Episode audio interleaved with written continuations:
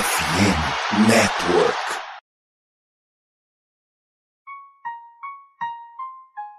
Recently inspired by the city I'm from and all that we've been through just makes me realize that there's nothing that can stop us from being champions. I dedicate this song to Ray Lewis, Baltimore Ravens, and my whole city. Came from the bottom, ready to be a champ. Did it on our own, nobody gave us a chance. No matter the odds, keep God in the circle. Now every time it rains, we turn the whole world purple, baby. Purple rain. Estamos começando mais um episódio da Casa do Corvo, senhoras e senhores. Isso mesmo, é fevereiro, ainda estamos aqui e vamos revisitar o time de 2022. Hoje tem muita coisa ainda para falar de Baltimore Ravens por esses dias. Aconteceu algumas coisas bem interessantes por esses dias. Nós vamos ter mais episódios, vamos trabalhar com calma, vamos devagar, tá bom? Hoje a gente vai revisitar o Baltimore Ravens de 2022 para poder avaliar a classe, já que estamos perto do draft. Por que não olhar para o draft passado e ver o que deu, o que deu para aproveitar desse time, né? Eu sou o Cleverton Linhares, estou aqui com João Gabriel Gelli. Boa tarde, João. Boa tarde, Cleverton. Bom dia, boa tarde, boa noite para todos que nos escutam. Tem algum tempo que eu não estava aparecendo aqui no, no podcast, né? Então tô, tô feliz de estar de volta. Vamos falar um pouquinho mesmo sobre essa classe, né? Aqui a off-season na, na Casa do Corvo tá valendo. Então vamos discutir um pouquinho de, de tudo que passou, né? E já começar a pensar nas projeções pro, pro futuro, para a temporada de 2023, que a gente espera que termine melhor do que a de 2022. É isso aí temos um futuro promissor para o Baltimore Ravens, mas para poder avaliar melhor o futuro, nada melhor do que olhar para o passado, tá certo? Então a gente vai começar as nossas avaliações para os calouros que estrearam em 2022. Tudo isso depois dos recados. Bora lá! Fans couldn't give me large time, cause I don't play the 50, just 50.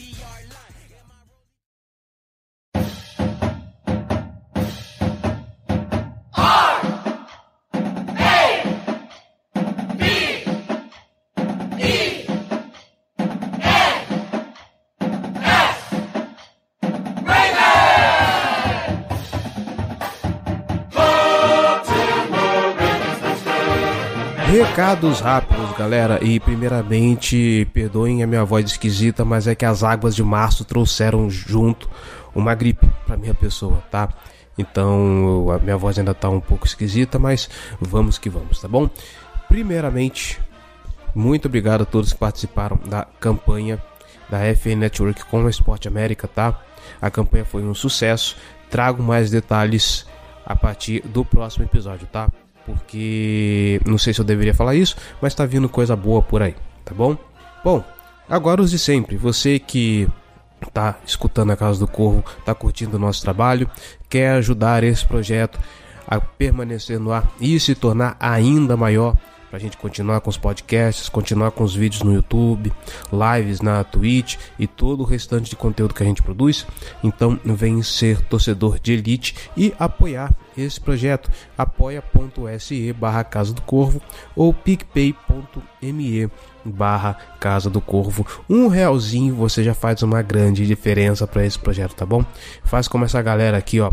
Kaique Carlos Coelho, Gabriel Bueno, Igor Túlio, Naue David Godoy, Rafael Martins de Souza, Fernando Leite, Tony Tenório, Lucas Gomes, Igor Krau, Luiz Renato Gazola, Levi Guimarães, Getúlio Diniz Aguiar, Thierry Álvares, Lucas Frais, Ana Carolina Gomes, Cássia Gomes, Gênesis Vinícius Meneghel, Rafael Moretão, Enan Carvalho, Márcio Hayashi, Raul Estevissá, Ricardo Brito e Tiago Chandorra. Gente, muitíssimo obrigado. Vocês ajudam a Casa do Corvo a continuar de pé e trazer cada vez mais conteúdo. Muito obrigado. Você que ainda não é torcedor de elite, vem conferir nossas categorias de apoio, nossas recompensas, apoios a partir de 10 reais.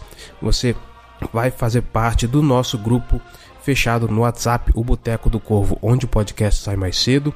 Você participa das discussões de pauta, uh, tem conteúdo exclusivo para quem é assinante, tá bom? Participa de sorteios especiais, entre muitas outras coisas. Ser torcedor de elite é tudo de bom. Vem participar, tá bom?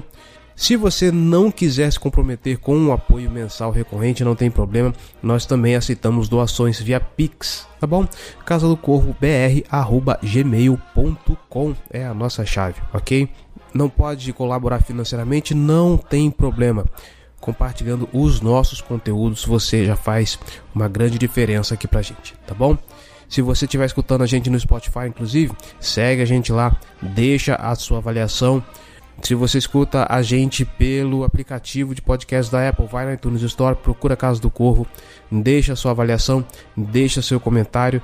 Isso é muito importante para que nós consigamos alcançar mais pessoas, mais audiência, não só para gente, mas também para FN Network, essa que é a maior rede de podcasts sobre as ligas estadunidenses de esporte.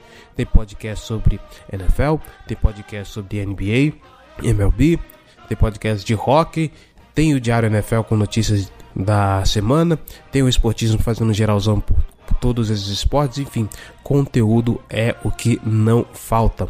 Você que está aqui, mas por acaso, não sei, não curte futebol americano, ou tá aqui é torcedor de outro time, vai lá na rede porque é quase certeza que vai ter um conteúdo para você, tá bom? Ou você que é torcedor do Baltimore Ravens e quer conhecer um outro esporte, eu te convido, escuta o Os News, o podcast do Baltimore Orioles, que é o time de beisebol da cidade de Baltimore, tá bom? Segue a gente também nas redes sociais, no Meta, Facebook, Instagram, é, Casa do Corvo BR, no Twitter e TikTok, arroba Casa do Corvo. Nós também estamos na Twitch fazendo live toda segunda-feira para analisar highlights. A gente está com uma série muito bacana que começou segunda-feira passada, que é analisar os prospectos do draft 2023. Então segue a gente lá também, twitch.tv barra Casa do Corvo, tá bom? E em breve teremos eventos legais no Discord, então procura também o servidor do, da Casa do Corvo no Discord, link tá no post desse episódio. Já que você tá por aqui, aproveita e deixa o seu comentário. Vamos debater, vamos discutir um pouco sobre a pauta desse episódio. Vamos falar sobre os calouros de 2022, tá bom? Vamos para a pauta.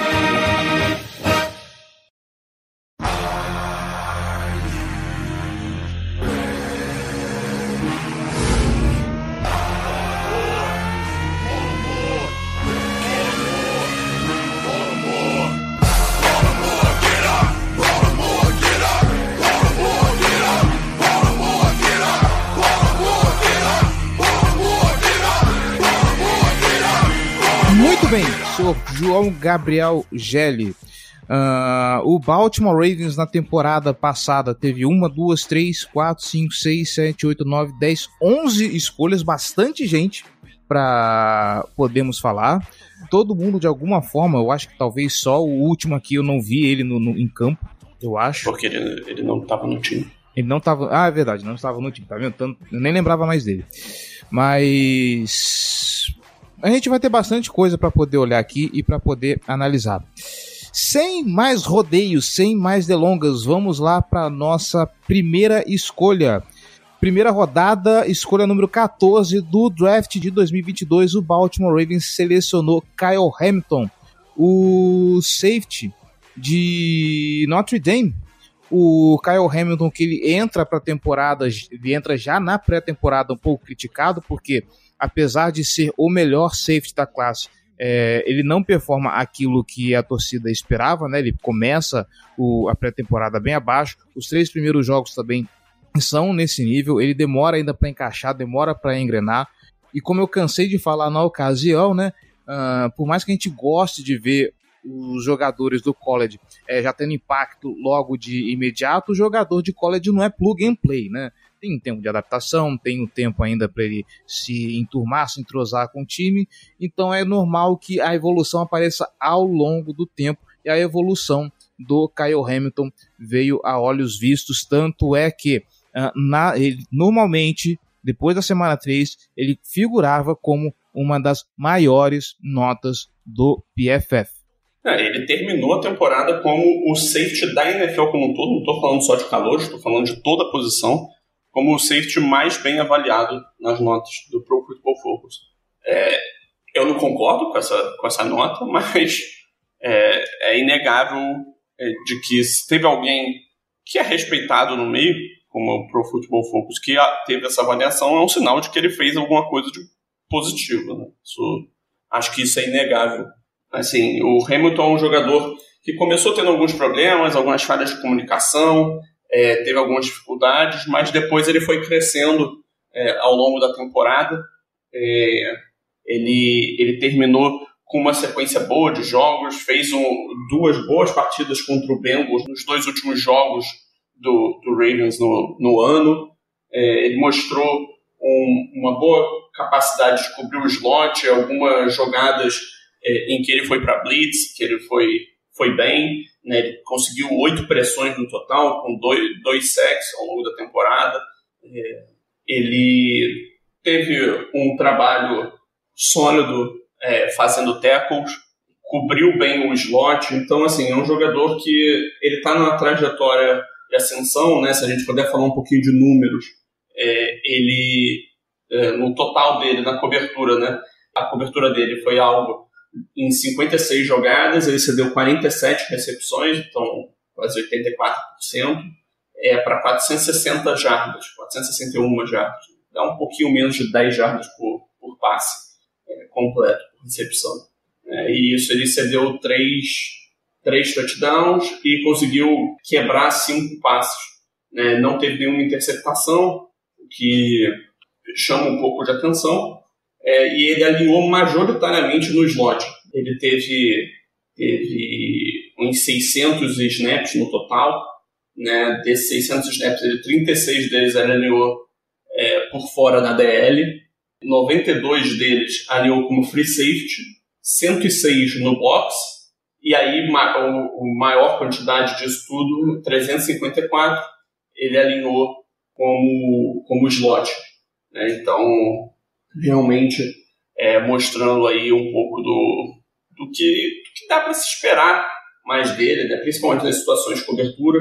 Ele vai ser o nosso, nosso responsável por cobrir o slot pelos próximos anos é isso que se, se indica, ainda mais quando se junta o, o conjunto de habilidades dele com o do Marcus Williams.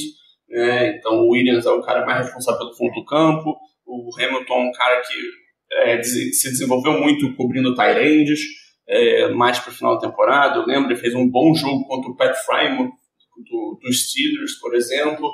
É um jogador que está na, na, numa trajetória de ascensão e é legal a gente acompanhar isso, porque é fácil de acreditar que ele vai, vai se tornar uma parte fundamental dessa defesa é, pelos próximos dois, três anos, pelo menos.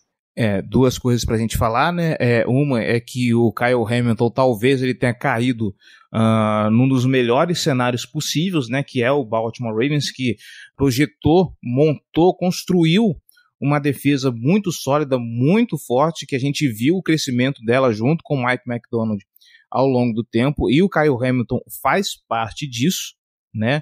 E segundo é também o, o, ele traz um potencial tão grande que nós já discutimos isso em live, volta e meia esse assunto aparece, eu vou trazer aqui no podcast de novo que por mais que nós já tenhamos discutido isso, Gelli, você já discordou veementemente disso por conta do estilo de jogo do, do Kyle Hamilton, mas as pessoas olham muito pro, jogador, pro calouro, e dado o potencial dele, muita gente enxerga ele como o, o, o Ed Reed dessa geração. É, eu não vou entrar em mérito se ele vai ser, se ele não vai ser, porque eu acho que assim, o Kyle Hamilton não precisa ser o Ed Reed, ele precisa ser o Kyle Hamilton. Fazendo o que ele está fazendo, uh, mostrando a, a, a curva de evolução que ele tem feito, o teto dele parece bastante alto dentro da posição. Então, eu acho que levando em conta as primeiras rodadas do, do Baltimore Ravens desde a era Eric de Costa, uh, o Kyle Hamilton foi até agora a escolha mais acertada. Uh, obviamente, a gente tem um, um, prospecto muito bom de primeira rodada, que é o Rashad Bateman, mas que ele ainda precisa de uma temporada completa para a gente saber realmente Uh, o que, que esse cara tem para mostrar, apesar de que o tempo que ele esteve em campo mostrou coisas muito boas. Uh, valor de primeira rodada, valor de primeira rodada, não sei se você concorda comigo, Gelli, mas o Kyle Hamilton, por enquanto, se mostrou a melhor escolha no período Eric de Costa.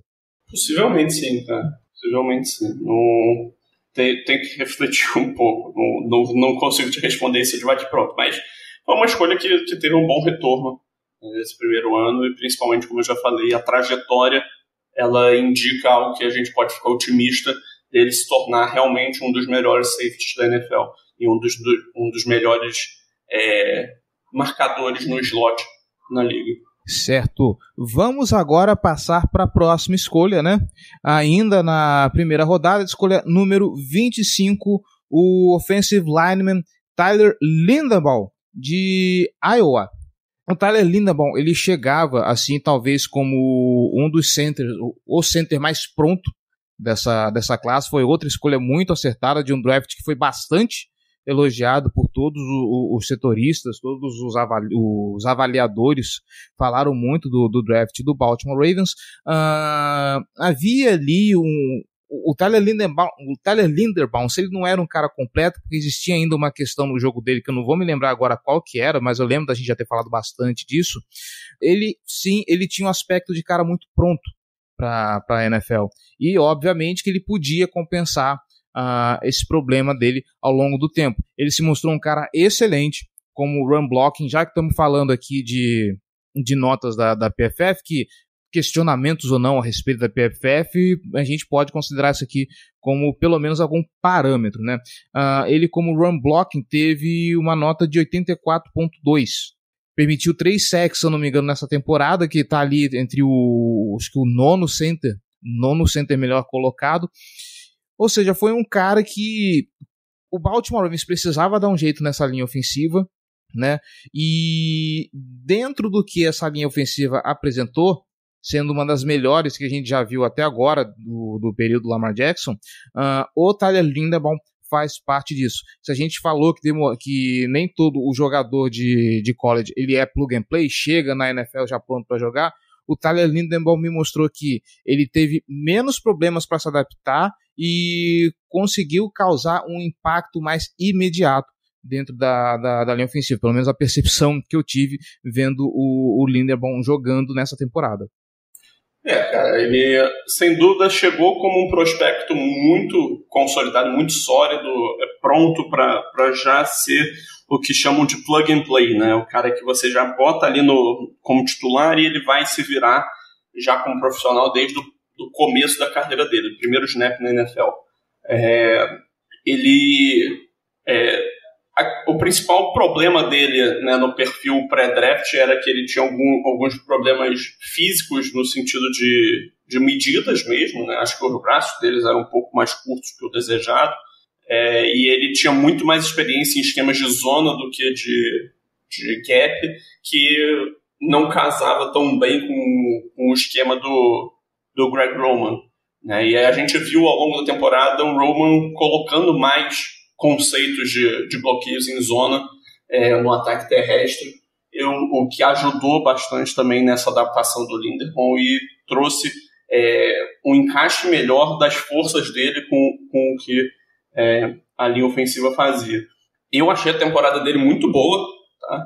Assim, ele ainda tem coisas para melhorar na, na, na proteção para o passe, acho que ele pode ser dominado por jogadores mais fortes fisicamente, né? Ele não é, ele não é um tanque é, de força. Por exemplo, no, no, jogo contra o Buccaneers teve snap que ele foi dominado pelo Vitaver, mas ele é um cara que se mostrou excelente é, bloqueando para corrida, excelente mesmo.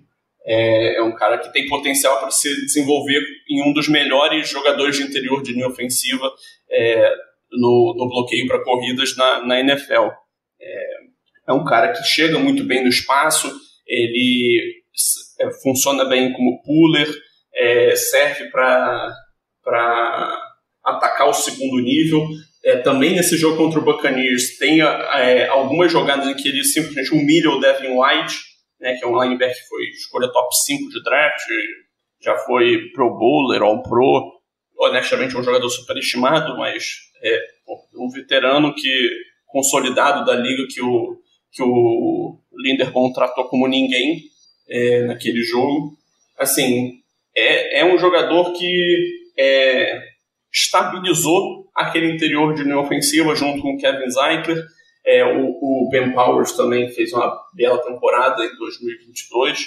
É, foi, foi um miolo de linha ofensiva é, que, que produziu muito bem é, na, no ano. Né? E, assim, ter o Linderbaum e o, e o Zeitler já pensando em 2023 já dá um, uma certa confiança de que isso vai se manter e que o time vai continuar tendo um ataque terrestre forte.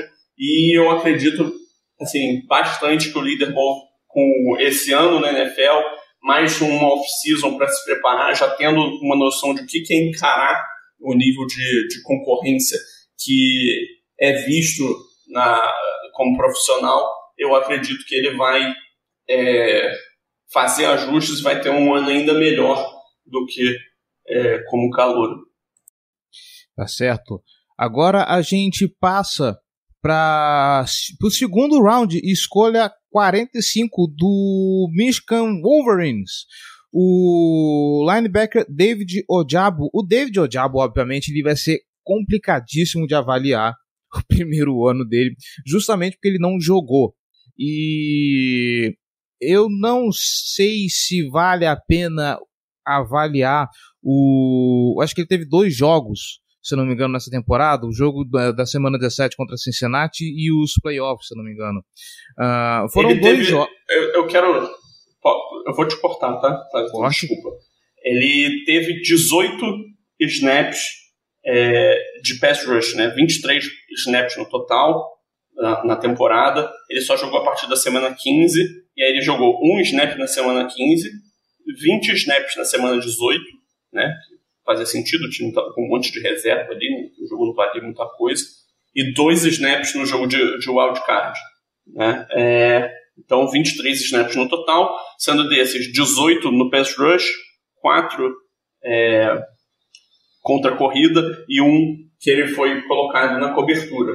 Eu acho que a parte mais legal disso é que ele teve um sec e nesse sec ele mostrou exatamente um dos atributos que fazia com que ele fosse bem visto pensando na projeção dele né, do college para a NFL, que era a capacidade de forçar turnover.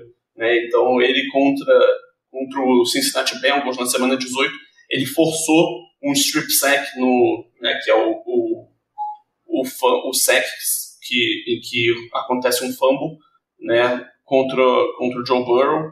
É, então, assim, é um jogador que já mostrou essa capacidade de ser explosivo, mostrou é, que consegue é, fazer algumas jogadas é, relevantes para o resultado final de uma partida.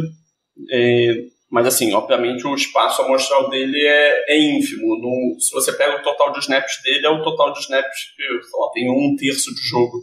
Numa, numa partida de um titular na NFL, vai ter duas vezes mais isso duas a três vezes mais que isso. Então, assim, não dá para tirar conclusão nenhuma, mas eu acho interessante essa informação, né, de que o único sec, a única pressão dele, ele conseguiu um sec e ainda forçou o fumble. É, o que dá ânimo pro Odiabo em 2023 é justamente isso. Até porque ele, ele, ele conseguindo isso, ele mostrando essa valência, poxa, o único, ele vai lá, consegue um sec, ainda força um, um fumble, o Diabo ele vem justamente para cobrir a principal deficiência do, da defesa do time, que é o pass rush. O Baltimore Ravens teve um período relativamente bom nesse quesito com o Justin Houston ali no, no, no começo da temporada e depois essa valência foi sumindo foi sumindo, foi sumindo. Tanto é que por conta disso muita gente queria ver o, o David ou o Diabo em campo. Chegou na, ali na, na metade da, da, da, temporada, após a, a todo mundo perguntando cadê o Diabo, onde, quando que ele chega, será que ele joga, será que ele não joga, será que ele vem ainda para essa temporada. Uh, como já ele falou, jogou o suficiente para preencher um terço de, de, de jogo. Foi, é muito pouco para ter um espaço amostral, mas as perspectivas são boas em cima disso. E, e se ele consegue, para 2023, conseguir cobrir essa deficiência do Baltimore Ravens, a gente começa a projetar uma defesa que já era muito forte, na temporada passada. Talvez precise de um cornerback para cobrir uma vacância que, que vai acontecer na, na off-season. Mas assim, pelo menos o Baltimore Ravens ele chega talvez mais pronto do que ele chegou na temporada 2022. E olha que 2022 para essa defesa já foi uma temporada muito boa. Se eu não me engano, acho que ela terminou com uma segunda melhor defesa da temporada, só perdeu para a defesa de São Francisco, se eu não estou enganado. É, assim, num, numa temporada em que o, o, Ravens já não vai ter o, né, no, no, draft a escolha de, de segunda rodada, é, que ele está passando por um momento de, de transição ali na, na posição de pass rush, o Ojabo ele vai ter um papel importante, ele vai ser é, uma peça é, que eu diria fundamental para a rotação e tenho certeza de que o John Harbaugh e o Eric DeCosta eles é, acreditam bastante no potencial dele e contam muito com, com um salto dele, né? Agora que ele já passou por algumas semanas treinando com o time é, durante a temporada, ele teve meio que o, lá no college é chamado do ano de, de red shirt, né? Que o cara praticamente não entra em campo ou não entra em campo por alguma questão médica ou acadêmica. Então o, o Ojabo teve mais ou menos isso agora nesse, nesse primeiro ano de, de NFL e eu acredito que ele vai chegar em 2023, né, na próxima temporada, já pronto para contribuir desde o instante zero. Continuando aqui o nosso draft, agora a gente passa para o terceiro round, escolha 76 o Baltimore Ravens drafta o defensive tackle Travis Jones. Eu vou ser bem honesto para você, o, Gelli. É, apesar de eu estar com as duas páginas aqui abertas do Pro Football Reference e do da PFF, cara, eu não tenho grande, grandes memórias do, vamos dizer assim, highlights do, do, do Travis Jones. Eu não tenho grandes memórias do, do, do Travis Jones em jogo pelas médias aqui, ele parece que foi um jogador ali sólido, sabe? Alguém que estava todo. Apesar que a gente está falando de um setor assim que possui grandes veteranos, né? Gente que se destaca bastante ali, não só grandes veteranos, mas outros jogadores é, que já estão com bastante rodagem no time. Então, para alguém que chega em 2022, nesse, em 2022 nesse miolo, é difícil talvez uh, se destacar nessa posição. Mas aparentemente, que eu estou vendo aqui por números, foi um, um cara assim sólido, é um cara bom para rotação, mas agora eu quero ouvir o, a, a, voz do analista, a voz do, do especialista, porque eu vou reconhecer aqui, é, eu não tenho parâmetros para poder avaliar o que foi o, a temporada do Travis Jones, deixo com você.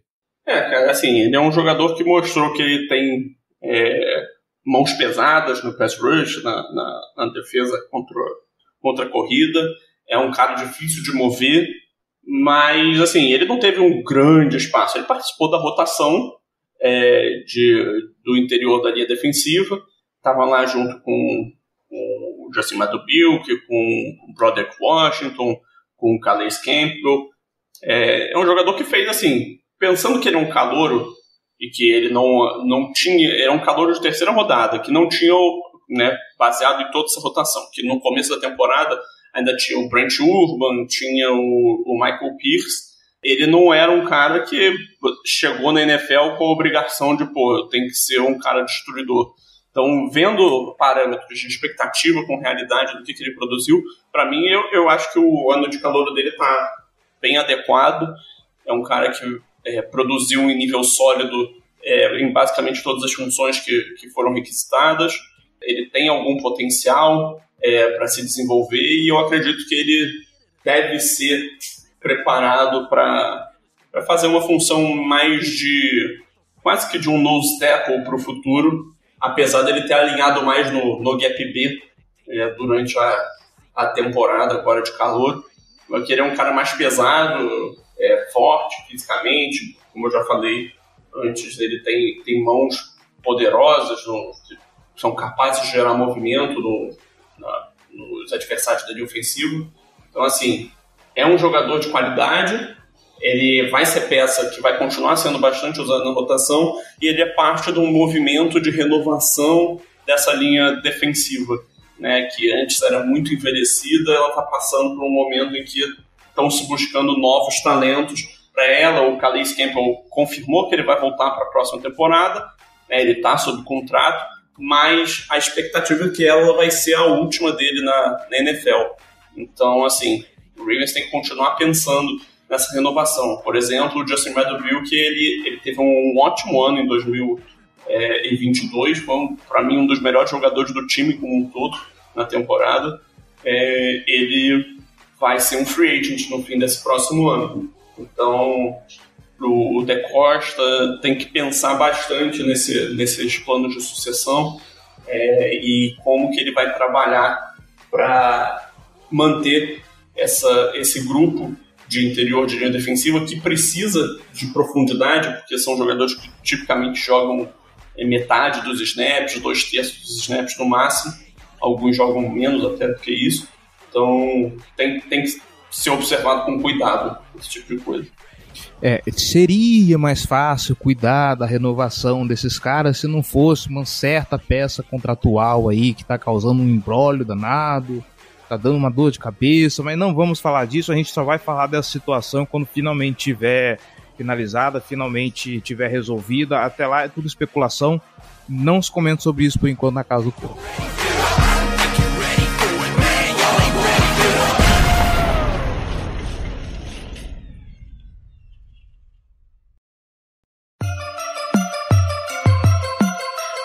Purple, black and purple, black and purple, black and purple.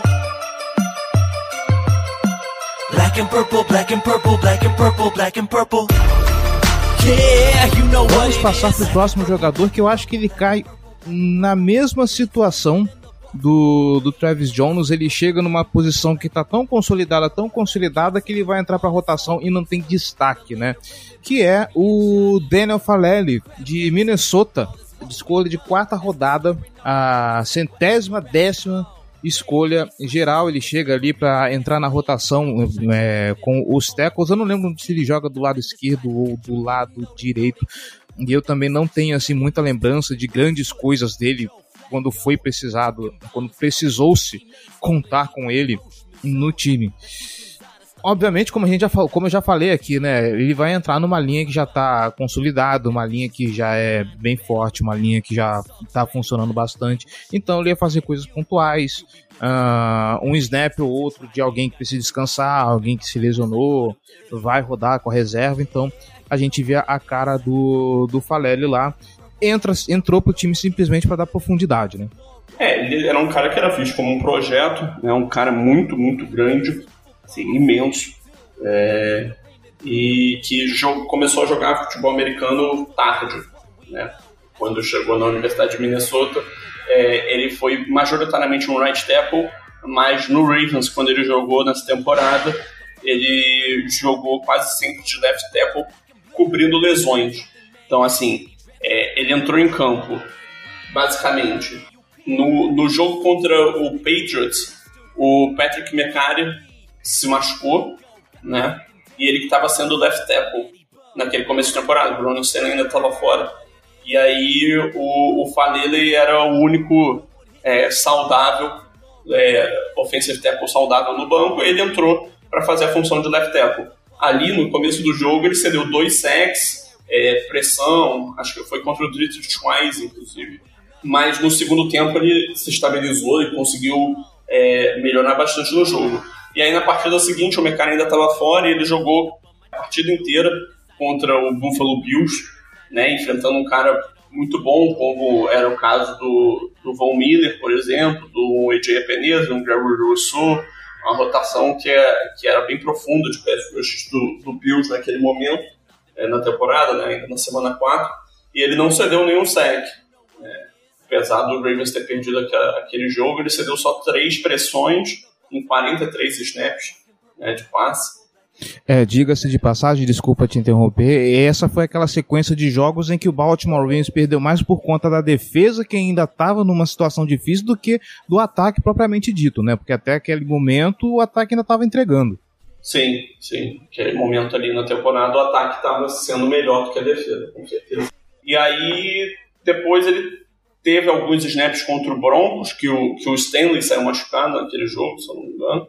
É, mas não foi nada sério. O, o Falele entrou, de novo ele cedeu dois sacks. e aí ele voltou em algum, algumas aparições pontuais né, nos jogos contra, contra o Bengals. No, no jogo do, dos playoffs, ele alinhou como, como offensive tackle extra né, informações de 6 OLs. Então, é, nada, nada muito relevante. Assim, é um jogador que claramente é, a expectativa para ele era de uma curva de aprendizado que ia ser é, difícil, ia ser acentuada, e que eu acho que ele entregou mais do que eu esperava, e eu vou dizer por quê. Assim, se você olha a nota dele no Pro Football Focus, você vai ver que a nota dele foi ruim, tá? Foi, ele teve 51,7 de nota, é, 50,5 de, de nota nas, nas corridas e 49,6 nos passes. Né? Então, notas ruins mesmo. Mas ele é um cara visto como cru, que entrou é, em partidas que ele não era para ser utilizado. Né? O Ravens tinha acima dele na rotação como um todo, é, ele tinha o Ronnie Stanley, ele tinha o Patrick McCarry, ele tinha o Morgan Moses e ele tinha o Jawan James. Tá certo. O, o Stanley estava machucado no começo da temporada não podia contar com ele, mas mesmo assim, ainda teriam três caras acima dele. O Moses era o titular do, do lado direito, né, o right tackle. Enquanto isso, pô, ninguém vai esperar que dois caras vão se lesionar assim tão rápido. É, o Stanley não vai voltar, e pô. E aí o, o ele sempre jogou no lado direito.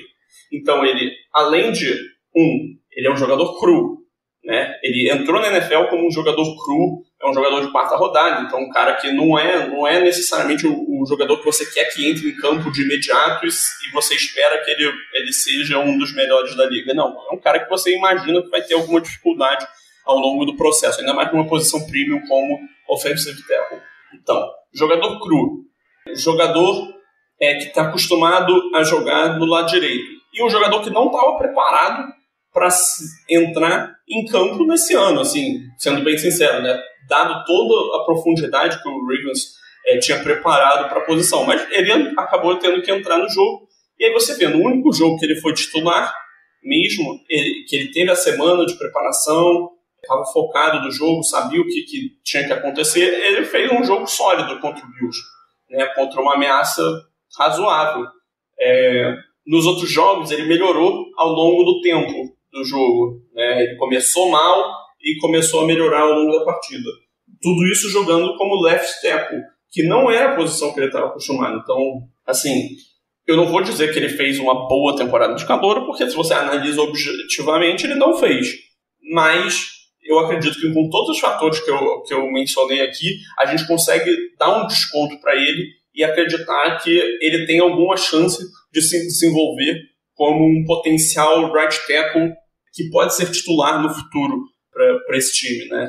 Morgan Moses está aí sob contrato para 2023. Eu acredito que ele vai ser o titular em 2023, mas em 2024 o contrato dele é mais fácil de ser é, é, cortado. É, o Ravens pode precisar desse alívio financeiro no futuro e o Falele está aí sendo preparado para ser o sucessor nessa posição. É isso que eu acredito que seja o plano para ele e ainda não é o objetivo que ele seja é, um titular. Eu imagino que o Faleiro esteja sendo preparado para assumir a posição de right tackle em 2024 e para ser o, o reserva das posições de tackle em 2023. Tá aí, você me deixa um pouco mais confiante, mais confiante para o futuro dessa linha ofensiva. Eu não, não consegui enxergar o Falele com essa perspectiva toda. Ainda na quarta rodada, Deus do céu, tem muita escolha de quarta rodada nesse draft. Jesus Maria José. Escolha número 119, Jalen Armour Davis, de Alabama. Uh, talvez a gente possa colocar aqui como a pior escolha desse draft. Se a gente olhar as notas do PFF, por exemplo, uh, tudo bem, o Jalen, o Armour Davis ele vinha para ser reserva, uh, a gente está falando de uma posição com jogadores muito bem consolidados, ainda mais uma temporada sensacional de um certo Marlon Humphrey. Mas quando o Armor Davis precisou é, ser acionado, as coisas não foram muito boas. Dos, ele teve, se eu não me engano, Ele teve 40, Eu tô 50, com os números né? aqui. Você tá com os números? Mas aí, Tô. então você pode corroborar, assim, dos nove targets que ele teve, foram oito recepções permitidas. Eu acho Sim. que isso já aciona um, um- um- red flag na cabeça do torcedor, assim, que, que já incomoda um pouquinho. Principalmente porque, ah, se eu não estou enganado, ele cobriu muito o lado do Marcus Peters, que é alguém que a torcida já pegava no pé por ser um cara que permitia muitas, é, muitos targets. Afinal de contas, o Marcus Peters não tem a característica de ser um cara de contato. Ele tem a característica do cara que vai na bola, se, se ele não consegue ir na bola, já era. Recepção. Ah, o Armor Davis chega e não consegue performar do jeito que. Aí eu vou colocar aqui, do jeito que a torcida gostaria, mas se depender da vontade da torcida também, todo mundo é um All-Pro nesse time, né? É, isso vale pra qualquer torcida, né? Assim, o Armor Davis, ele, ele jogou basicamente uma partida na temporada de calor dele, que foi a contra o Dolphins, na semana 2. Né? Que todo mundo lembra como foi desastroso aquele jogo, né? É, nesse jogo a gente. Nesse jogo a gente contava com o Marlon Humphrey, não? Ou, ou era o Peters que tava. Não, o Peters estava fora. Era o Peters, né? O Humphrey jogou a temporada inteira. É, mas o Armor Davis ele foi responsável por algumas das falhas de comunicação, alguns dos erros que aconteceram durante a partida, é, que possibilitaram aquela virada absurda do Dolphins contra, contra Baltimore. É, então, assim, ao longo do ano, né, ele teve 32 snaps de cobertura. Nesses 32 snaps, ele foi alvo em 9, que já é um volume bem alto. Nesses 9 snaps, ele cedeu 8 recepções. Essas 8 recepções foram para 152 jardas, que dá 19 jardas por, por passe completo na direção dele. Além disso, cedeu um touchdown, né, de acordo com, com a, a avaliação do Pro Football Focus. E nessa, nessa matemática aí, aquele passer rating da, da NFL, que ele cedeu foi de 155.8. Lembrando que essa métrica vai até 158.3. Então, assim, ele basicamente ele quase cedeu um passer rating perfeito. Além disso, não teve um bom desempenho nos tackles, se machucou, ficou fora do resto da temporada depois da semana 3. Então, assim, ele sim viveu uma temporada de calor para se esquecer. É um jogador que eu acredito que a gente ainda pode ter algum tipo de cautela pensando na possibilidade dele é, se assentar na NFL e poder virar talvez um reserva é, produtivo que, que consiga ali complementar em situações de mais defensive backs em campo ou então cobrir uma lesão por um período mais curto. E assim, vamos ser bem sinceros, todo time da NFL vai ter cornerbacks que não são bons e que vão estar em campo em alguns momentos e que vão ter que participar da rotação. Ninguém vai ter um grupo com sete cornerbacks de altíssimo nível. Isso não existe. Então, assim, é, é importante ter algum, alguns jogadores baratos para compor o elenco nessas posições.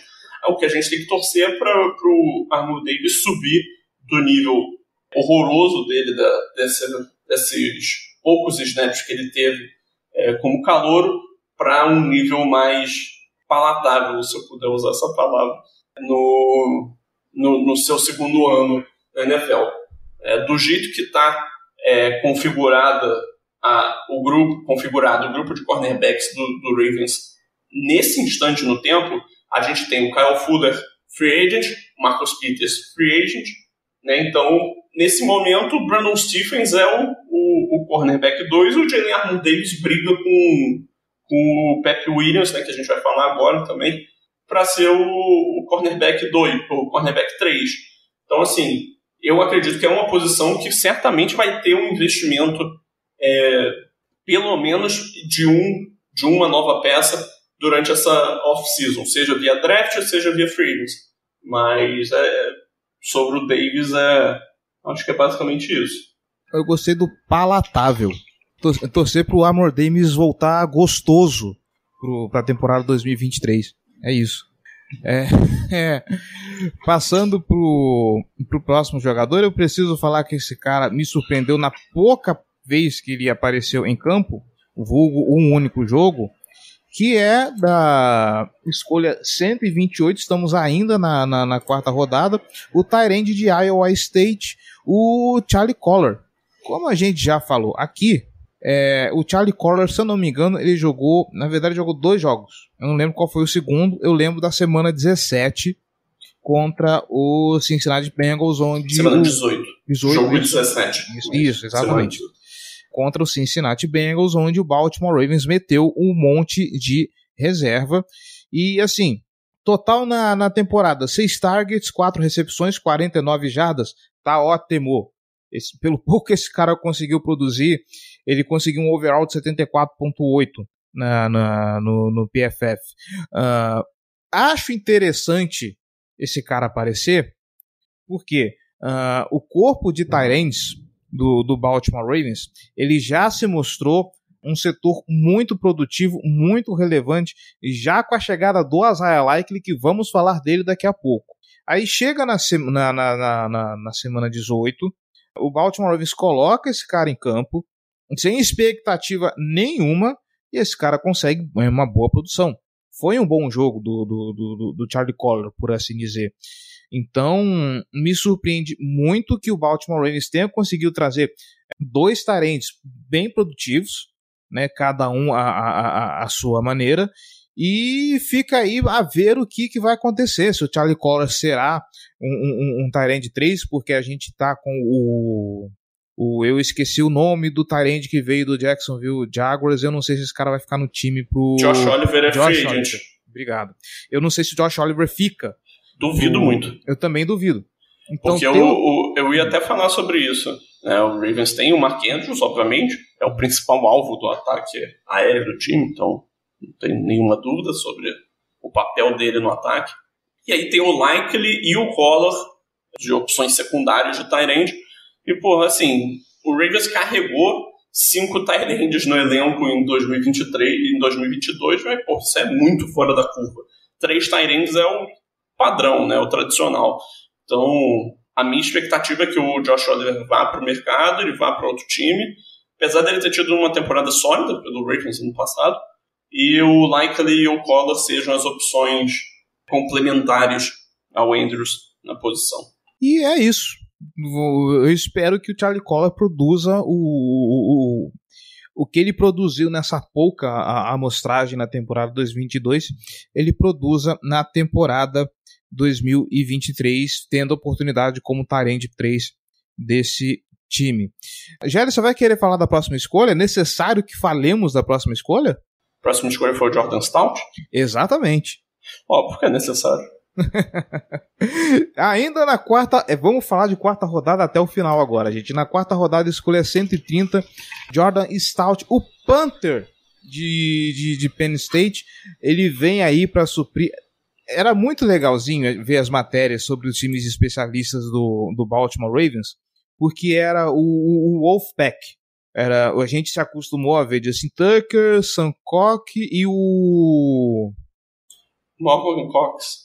Ah, foi-se o, o, o Sam Cook, né? Aposentou.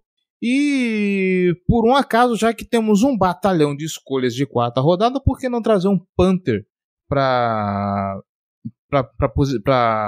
complementar a posição, né? Afinal de contas, não temos um Panther. Vamos aproveitar então para trazer um Panther no meio do draft. E o assim, eu não sou o cara que vai avaliar Panther, mas o, o que nós vimos do Jordan Stout chutando nessa temporada é uma coisa assim das mais impressionantes. É? Bom, eu acho. Eu, eu- assim, eu cheguei aqui pronto para dizer. Para mim, a temporada dele foi bem fraca. Ah, você acha? Não sei. Sim, não, não vi nada de grande destaque para falar sobre, o- sobre o Stout, não. É, se você olha a maior parte das métricas de Panther, né, hang time, que é o tempo que a bola fica no ar, a média do- dos, de jardas de cada punch, a média de jardas líquidas dos punch, né, que descontam os retornos, a taxa de punch que foram retornados, todos ele está no. Na maior parte dessas métricas, ele está do meio para baixo da, da NFL. Assim, ok, ele é calor, mas honestamente eu não sei o quão difícil é para um Panther se adaptar à NFL. O trabalho dele é o mesmo, pouco importa qual é a concorrência dele no geral. Então, assim, eu sinceramente, para uma escolha de quarta rodada gasta num Panther, eu acho que ficou devendo, sim. Tá? eu vou falar para você que muito me impressiona que tenha métrica para avaliar o trabalho de um Panther. Assim, não Ah, que eu, Isso vai existir Sim, mas- qualquer um, pô. Não, não que obviamente não tem, mas eu falo assim, a- a- tão acessível assim, com- eu achei que era uma coisa mais técnica, fechada assim, simplesmente para os treinadores. Não sabia que tinha um negócio tão aberto assim para poder avaliar o- os Panthers, mas enfim. Tá aí, gostei, gostei da, da, da- da curiosidade. Porque normalmente, o que, que você olha o Panther? Como ele chuta? Se a bola tá indo muito longe, ok, tá bom. Não sabia que tinha esse, esse monte de, de, de métricas, mas legal saber. Legal saber. Tá tudo no Pro Football Focus. Tá tudo no Pro Football Focus. Vamos passar então para a próxima escolha de quarta rodada. É, nós falamos agora há pouco do Isaiah Likely. Vamos finalmente fazer a avaliação então do trabalho dele, o Tyrande de Coastal Carolina, escolha número 139. O Isaiah Likely que foi o queridinho de todo mundo durante a preseason. Os trabalhos de pré-temporada, o Isaiah Likely foi muito bem. Foi muito bem. E eu lembro, inclusive, de algumas avaliações falando que o Likely, é, em não havendo wide receiver no Baltimore Ravens para além do, do Rashad Bateman e do Devin Duvernay, né, no começo da temporada todos imaginavam, poxa, é, Bateman, Duvernay e Prochet. Com esse trio em campo, obviamente o Baltimore Ravens não vai dar conta. E aí, o, com a, a, o surgimento do Likely, mostrando tantas valências assim na, na, na, na pré-temporada, eu já eu ouvi alguns analistas falando: pronto, tá aí, na falta de um wide receiver, toma aí mais um tight end. E assim, eu era cético com o, o Likely, né? Estamos falando de uma escolha de quarta rodada. Uh, pré-temporada não é assim grande parâmetro para você avaliar qual vai ser o rendimento do jogador durante a temporada regular, quando a coisa vier para valer. E o, o Likely, levando em conta a, a, o posicional dele, o, o que ele produziu, né? Uh, é um jogador que se mostrou assim bom. É alguém que pode ali é, exercer muito bem a função de Tyrande 2 e é interessante a gente ver que o Baltimore Ravens pode contar com um trio de Tyrands, uh, dois calouros e o, o, o, Mark Andrews que já está indo aí alcançando o, o acho que ele está indo para o quinto ano também, né? Eu não lembro se ele veio em 2018 também, mas tem um trio novo, um trio interessante de Tyrands, armas que podem ser bastante usadas por esse novo ataque agora que o Baltimore Ravens conta com um coordenador ofensivo novo. Uh, quero ver como vai ser essa galera aí para 2023, porque o que o Isaiah Likely mostrou, uh, as perspectivas são boas para a próxima temporada. Concorda comigo, Gelli? Cara, o Likely, no fim das contas, ele acabou sendo uma das principais opções do ataque aéreo do, do Ravens na temporada, né? Ele terminou com 36 recepções para 373 jardas, 3 touchdowns. Então, assim, se você pega em alguns indicadores né, de, aéreo, tá certo que esse grupo de recebedores tem uma série de lesões. Mas o Like ele foi o quarto jogador do, do Ravens que mais correu rotas na temporada. Ele foi o quarto em total de jardas, atrás do Duvernay, do DeMarcus Robinson e do Mark Andrews. Foi empatado em segundo em touchdowns. E foi, foi o, o quarto em recepções, o terceiro em targets. Então, assim, ele foi parte, assim, é, fundamental do ataque aéreo do Ravens. Que tendo em vista que o ataque aéreo do Ravens não foi grande coisa na temporada, não sei o quanto que isso é algo positivo, né? Afirmar que ele foi parte fundamental. Mas eu acho que, assim, Tyrande é uma posição que é difícil de produzir muito como calouro, ainda mais o calor de quarta rodada, que nunca seria a primeira opção da posição, a não ser que existisse uma lesão. Né? Então, assim, ele teve alguns momentos que ele correspondeu, fez bons jogos. Foi o caso da partida, por exemplo, contra o Saints, se eu não me engano. O jogo contra o Bucks também, ele foi bem. Não, mentira. O jogo contra o Saints ele teve touchdown, mas não foi, não foi muito bem, não. O jogo contra o Bucks, foi, que ele foi muito bem, foi a melhor partida dele. É que ele teve foi o primeiro touchdown dele, foi uma boa virada do Ravens ele teve algumas recepções ali. Mas, assim, é um jogador que fez uma temporada, acho que digna. É, obviamente o hype de pré-temporada era exagerado, como normalmente é, mas assim, eu acho que ele está consolidado, firme ali, como uma opção válida do, da, do grupo de recebedores do Ravens, pensando 2023, 2024 e assim em diante. Então, assim, é um jogador que eu acho que vai estar nos planos do ataque é, no futuro. Eu queria dizer que você acabou de me desanimar um pouquinho com, com, com colocando em perspectiva o ataque do, do, do, Baltimore Ravens, tá? Só isso que eu queria colocar. Mas eu acho que assim mesmo. É porque, assim, é, realmente, você acabou de falar, o Isaiah Likely foi parte fundamental uh, do ataque do Baltimore Ravens, mas vamos considerar que o ataque do Baltimore Ravens realmente não foi grande coisa. Né? Então, quando você parte fundamental de um ataque que não foi grande coisa, eu acho que a régua baixa, um, a régua dele acabou de baixar um pouco na minha cabeça, é, mas... colocando um, essa perspectiva. É, mas aí você tem que considerar também que ele é um calor e que o ataque Sim. pode melhorar. Então, se o ataque melhora, ele provavelmente vai junto. É, e como eu disse, Tyrande é uma das posições mais chatas de, de acostumar para a NFL. Então, se ele já teve um desempenho é, razoável como calor, a tendência é que ele consiga crescer como no, no segundo, terceiro ano dele. Round 4, número 141. Demarion Williams, cornerback de Houston. De novo, eu não lembro do Demarion Williams. Sim, grandes coisas dele. E eu tô impressionado que aqui, é, nota do, do PFF com Run Defense, 72.5. Me impressiona que tem uma nota até ok aqui na, na, na, na avaliação dele. Deixarei é. contigo agora. Assim, cara, o, o Pepe Williams, ele jogou mais na primeira metade da temporada e depois ele começou a ter alguns problemas físicos, foi se perdendo na rotação, o Marcos Peters voltou a ter mais snaps, o Kyle Hamilton começou a assumir mais o, o slot.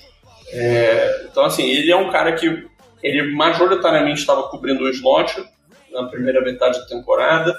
Dos snaps dele, ele fez 225 snaps na temporada e 189 deles foram no slot. Então, assim, você pode daí tirar que ele é um jogador pensando no futuro, é, né, nessas próximas temporadas, ele tem esse, essa etiqueta né, nele. Foi uma temporada ok, né? Não tá, assim, não, ele não fez muito, né? Não apareceu muito. Ele foi alvo em 36 passes, cedeu 25, que dá quase 70% de taxa de conversão para 290 jardas e 3 touchdowns, sendo que dois desses touchdowns foram naquela virada do Dolphins. Né? Então, aí você consegue ver né, como o Dolphins implicou com os nossos cornerbacks calouros na ausência do Marcus Williams, do, do Marcus Peters, desculpa. Então, ele cedeu um passer rating de 121.3.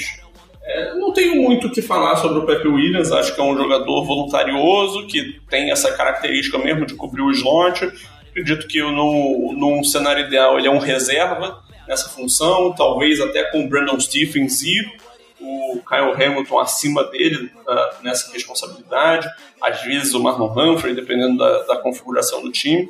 Então, assim, é uma peça de rotação, é, é cara que estar tá aí para compor elenco, mas não, não acho que a gente pode esperar muito mais do que isso dele, não. E levando em consideração também a, a, a posição, o, o, local onde ele foi draftado, né? Quase no final da, da, da no final da quarta rodada, praticamente.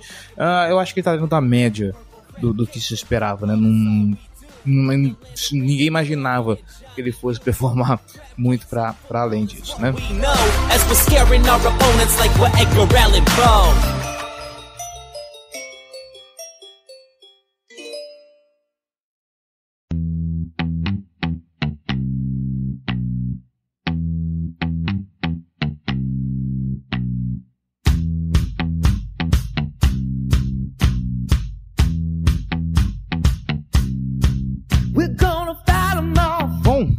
Fechamos aqui de novo. A gente não vai falar do Tyler Bad porque é um cara que nem fez o time, então paciência. É... João Gabriel Gelli, muito obrigado pela participação, muito obrigado pela, pela colaboração, pelos comentários. E precisamos deixar o nosso jabá aqui, porque é, segunda-feira, a partir dessa é, de semana que vem, estamos gravando na sexta. Segunda-feira que vem começam as lives do Highlight analisando os tapes dos prospectos do draft 2023. Nós pedimos lá os nomes daqueles que vocês gostariam que nós analisássemos, mas o Gélio, porque o Gélio é o especialista aqui. É, a gente vai lá, vamos pegar esses nomes e a gente vai fazer uma análise uh, minuciosa na medida do possível, pelo que o tempo permitir, tá bom? Para você chegar preparado para saber o que esperar dos calouros que possivelmente serão draftados pelo Baltimore Ravens. Uh, e é claro, não esqueça, em breve, o grande podcast de draft que a gente grava todos os anos com a galera do On The Clock. Certo, Gelli? Certíssimo. Eu sou a galera do On The Clock agora também. então, é isso Impossível aí. Impossível não ter participação de alguém do On The Clock no podcast do draft. é isso aí. Podemos dizer, inclusive, live do highlight com Casa do Corvo e On The Clock, para poder avaliar os calouros de 2023. É, falando é. On The Clock, novidades sobre o guia? Sim, o guia está em pré-venda né, nesse momento. Lançamento dele, se eu não me engano, dia 2 de abril. Que é o primeiro dia útil de abril. Tá lá disponível é, enquanto é, a gente não lança o guia, né? Tá lá na pré-venda. É, cinco reais mais barato do que no custo para adquirir depois da, do lançamento. Então aproveita né, para ter esse descontinho é, e para prestigiar um pouco do conteúdo, né? É um trabalho árduo que a gente faz ao longo de toda a temporada e que eu acho que fica bem legal o resultado no fim das contas. Então, quem quiser dar uma conferida, 200 prospectos avaliados e ranqueados é, trade a trade, dependendo da posição dele. Então, é, com a minha participação, escrevendo sobre alguns desses jogadores. Então, para quem curte draft, quer se informar um pouco mais, é só, só dar uma olhada lá. E, obviamente, você acompanha aqueles que você quer ver no time aqui na Casa do Corvo, tá bom? Uh, não sei se voltamos semana que vem, tá? A gente ainda tá em ritmo de, de carnaval misturado com off-season, mas ainda tem bastante coisa para falar, tá? Uh, tem coordenador ofensivo, tem notícias sobre contrato, uh, daqui a pouco a Free Agency começa, já vai ter coisa sobre franchise tag, a franchise tag do Baltimore Ravens talvez esquente, tá? Vamos ver aí uh, as cenas dos próximos capítulos, mas nós estaremos aqui para falar sobre tudo isso, tá bom? E não se esquece, live do Highlight toda segunda-feira na Twitch da Casa do Corvo, sete e meia da noite. Vamos fazer um geralzão sobre draft daqui até abril, tá bom? Um grande abraço para todos vocês e até mais.